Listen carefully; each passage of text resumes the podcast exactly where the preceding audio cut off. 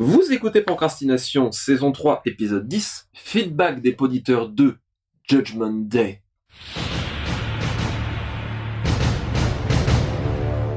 Podcast sur l'écriture en 15 minutes.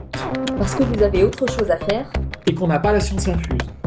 Avec les voix de Mélanie Fazi, Laurent Jeunefort, et Lionel Debus. On se retrouve pour une euh, deuxième petite compilation du euh, retour des poditeurs sur les forums, etc. Pour rappel, si vous avez des questions ou des retours ou des commentaires, euh, n'hésitez pas à visiter le fil du forum elbacking.net dédié au podcast. On ne peut pas promettre de répondre à tout, mais on essaie de surveiller. Si les questions nous semblent trop vastes, ça pourra faire l'objet d'un épisode. Si les questions nous semblent suffisamment brèves pour qu'on puisse y répondre brièvement, eh bien, on y répondra là. Alors, pour euh, commencer sans plus d'introduction, un commentaire, un retour de Pierre Gollon sur l'épisode 19 de la saison 1, pourquoi un éditeur, et euh, un retour intéressant et un peu long que je vais nous lire, puisqu'il nous parle d'un point de vue dont on ne peut pas vraiment parler, euh, nous trois, c'est l'auto-édition. Pierre nous dit, puisque lui a une expérience en la matière, j'ai beaucoup aimé l'émission comme toutes celles que vous faites, merci. J'aurais cependant sur celle-ci un petit bémol à mettre sur l'auto-édition. Je pense qu'il aurait été intéressant d'avoir un avis de quelqu'un, peut-être même de plusieurs personnes, publiant, entre guillemets, à leur compte. En effet, parmi les trois intervenants, nous trois donc, aucun n'a publié de livre, entre guillemets, par lui-même, et on sent donc, vous l'avouez d'ailleurs, vous n'êtes pas vraiment apte à en parler car vous avez fait le choix de l'édition traditionnelle. Vous expliquez que les auteurs auto-édités ne se rendent souvent pas compte de la promotion à effectuer. Je serais d'accord avec vous si les méthodes de promotion des auteurs auto-édités étaient semblables à celles de l'édition traditionnelle, ça tombe bien, on va faire un épisode sur les méthodes, les moyens médiatiques à disposition des auteurs. Donc Pierre, le fait est que le circuit des livres auto-édités n'obéit pas aux mêmes règles que celles de l'édition classique, grâce à, vous le dites à demi-mot dans l'émission, l'essor de l'e-book. Car il existe dans l'auto-édition comme une économie souterraine, disons plutôt virtuelle, souvent complètement laissée de côté par les éditeurs classiques, j'ai moi-même demandé à récupérer les droits numériques de certains de mes textes tout en laissant à l'éditeur le soin de promouvoir leur version grand format ou poche, et je reste assez halluciné par le public demandeur de ce genre. Plus de ventes en 15 jours qu'un éditeur en 4 ans. J'ai croisé des auteurs auto-édités qui avaient vendu plusieurs milliers de livres numériques, quand je dis milliers, je parle entre 5 et 20 000 livres, et dont le rêve était pourtant d'être publiés, eux-mêmes ne se rendant pas compte qu'ils avaient touché plus de public que s'ils avaient publié dans une bonne maison d'édition traditionnelle. Et il ne s'agit pas de cas isolés, J'en connais bien une vingtaine dans ce cas. Voilà, c'était juste une petite parenthèse. Loin de moi l'idée de critiquer l'émission. Hein, je souhaitais juste donner mon point de vue sur cette petite partie. Je suis avec le plaisir le reste de nos émissions, etc. Merci beaucoup Pierre. Euh, donc bah voilà, lire ce retour semblait intéressant puisqu'effectivement ça parle d'un pan, euh, comme on le disait, que nous trois on connaît assez peu. Cela dit, j'aurais juste une tendance à amicalement persister et signer sur le fait que beaucoup d'auteurs auto-édités sous-estiment le travail que ça demande, j'ai vu, pour ma part, des, amis auto-édités presque s'user la santé, à force de salon, à force de boulot. Encore une fois, hein, je sais pas pour minimiser le retour de Pierre, qui euh, est fortement instructif, mais moi, ce qui m'ennuie toujours, c'est le discours euh, que je trouve à la limite du malhonnête euh, que tient Amazon avec l'auto-édition en disant soyez auteur auto-édité chez nous et les portes de la richesse et de la renommée vous ouvrent les bras euh, c'est beaucoup moins simple que ça. Et je vois, je lis quand même beaucoup de, retours sur les forums, de blogs, etc., d'auteurs qui, parfois par impatience, font le choix de l'auto-édition parce que euh, l'édition traditionnelle, qui a ses lenteurs, hein, on ne va pas dire le contraire, euh, ne répondent pas assez vite et parfois des repentirs en disant ah j'aurais dû être un peu plus patient. C'est pas pour dire qu'un encore une fois hein, qu'une filière est moins plus ou moins bonne que l'autre. Il est totalement vrai qu'avec l'édition numérique et l'auto-édition, il y a un certain nombre de genres qui n'existent tout simplement pas dans l'édition traditionnelle. On touche effectivement tout un public que l'édition traditionnelle a peut-être plus de mal à toucher, c'est tout à fait vrai.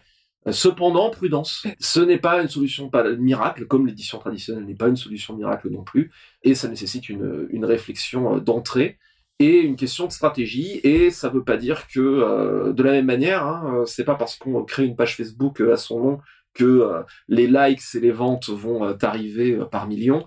c'est pas parce qu'on publie son bouquin en auto-édition et en édition traditionnelle que l'aventure se termine là et que ça va forcément être un succès. C'est un choix, mais c'est un choix dans lequel il faut entrer simplement en connaissance de, de fait.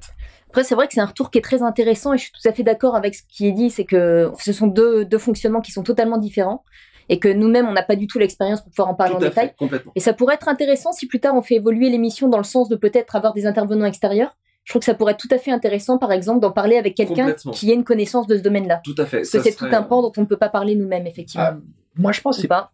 moi sincèrement, je pense que euh, euh, il faut complètement euh, distinguer l'auto-édition. Enfin, en fait, il y a deux auto-éditions. Il y a l'auto-édition papier et il y a l'auto-édition numérique et ça change tout. L'auto-édition euh, numérique, c'est facile à faire. C'est vrai, avec un petit logiciel du genre Calibre, vous, pouvez encoder, vous pouvez trouver une, Jean- une, ouais. une photo libre de droit ou euh, Jean-Claude Bugnac a un tutoriel. euh, Voilà, voilà, ou un ma- ou un- fait, ou un machin pas cher. Ouais. Vous mettez sur Amazon ou euh, machin et c'est plié et je dirais why not? Après tout euh, pourquoi pas? Sur le papier bah là ça change tout vous avez un investissement euh, faut vous distribuer il faut voilà là vous allez toucher à beaucoup plus de métiers en fait Mhm. à la fabrication à, à l'édition à la distribution vous allez devoir assurer toute la chaîne du livre à vous tout seul Mhm. donc le papier, c'est particulier. Alors, il y a des auteurs qui le font. Pierre Grimbert, par exemple, à un moment, il a monté sa propre maison d'édition et donc il est devenu euh, auto-éditeur, même s'il s'édite lui-même et il, édite euh, le reste de sa famille, on va dire. Mais euh, voilà, lui, il a fait le choix de l'auto-édition et ça a marché. Pour le coup, euh, ça a marché. Claire Bretéché, bien avant lui, avait créé sa maison d'édition aussi.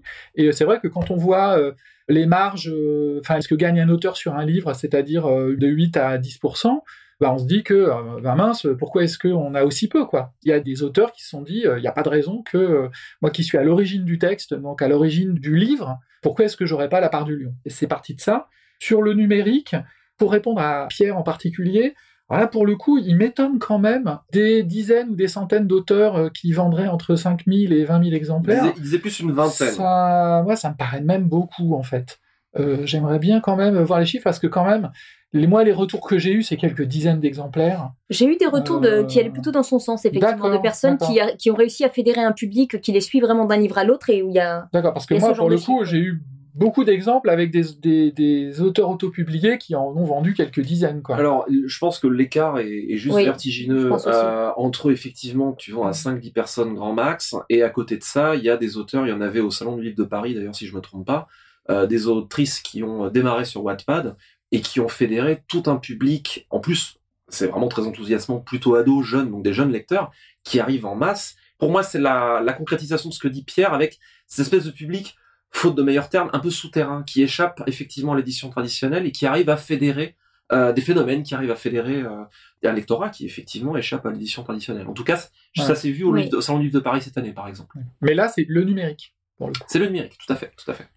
Comme tu dis, Mélanie, je pense qu'on pourra effectivement, quand on, voilà, ça c'est parti, ça fait partie de nos plans, d'avoir euh, des intervenants ponctuellement pour parler des sujets sur lesquels on n'est pas nécessairement compétent.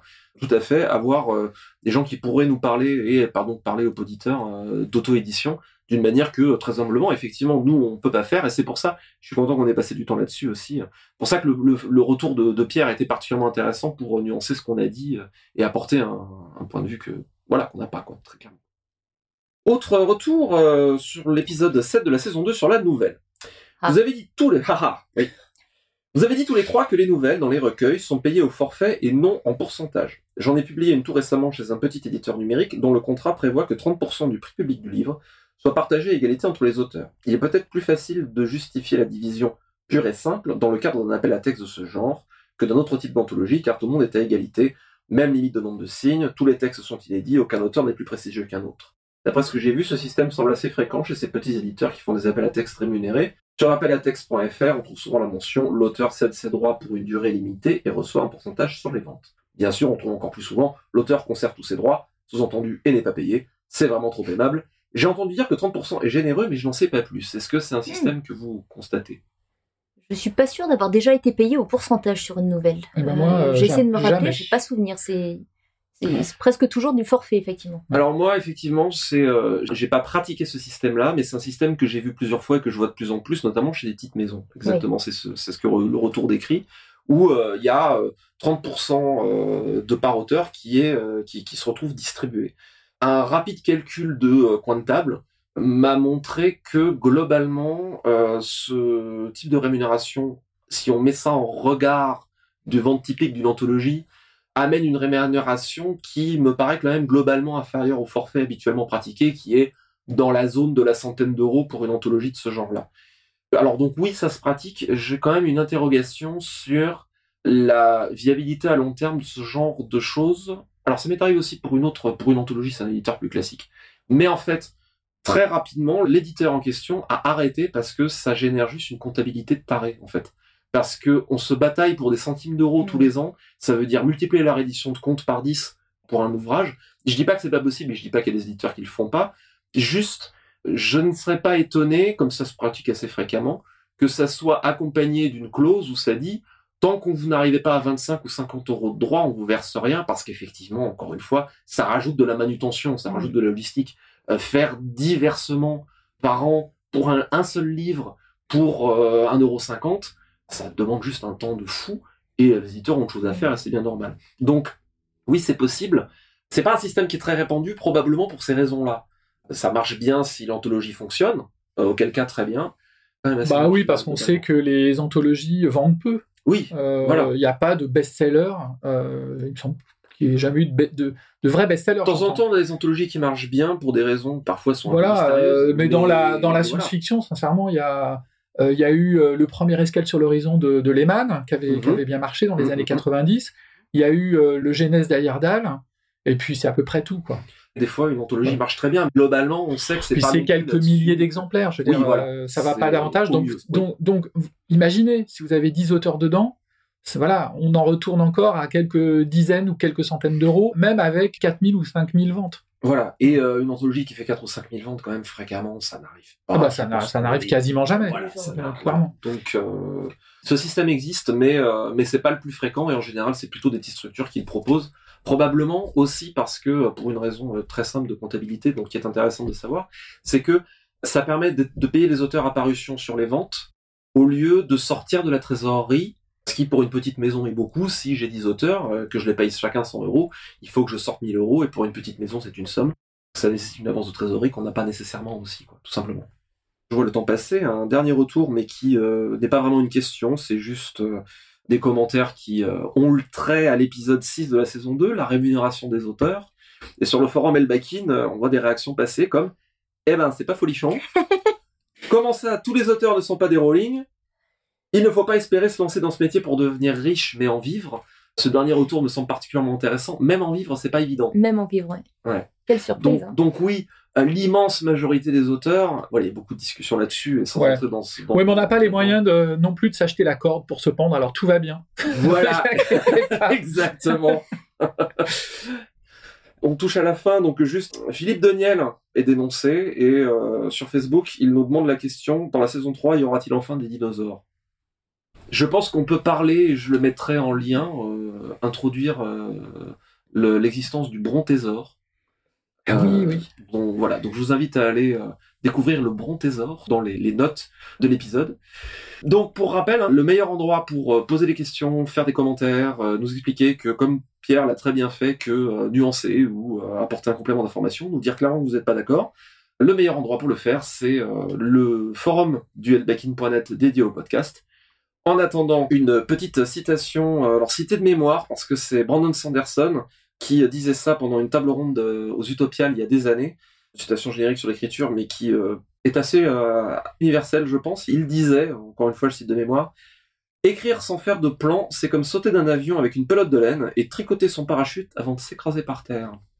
Vous laissant avec ça. Merci de nous avoir suivis. Assez procrastiné. Allez écrire.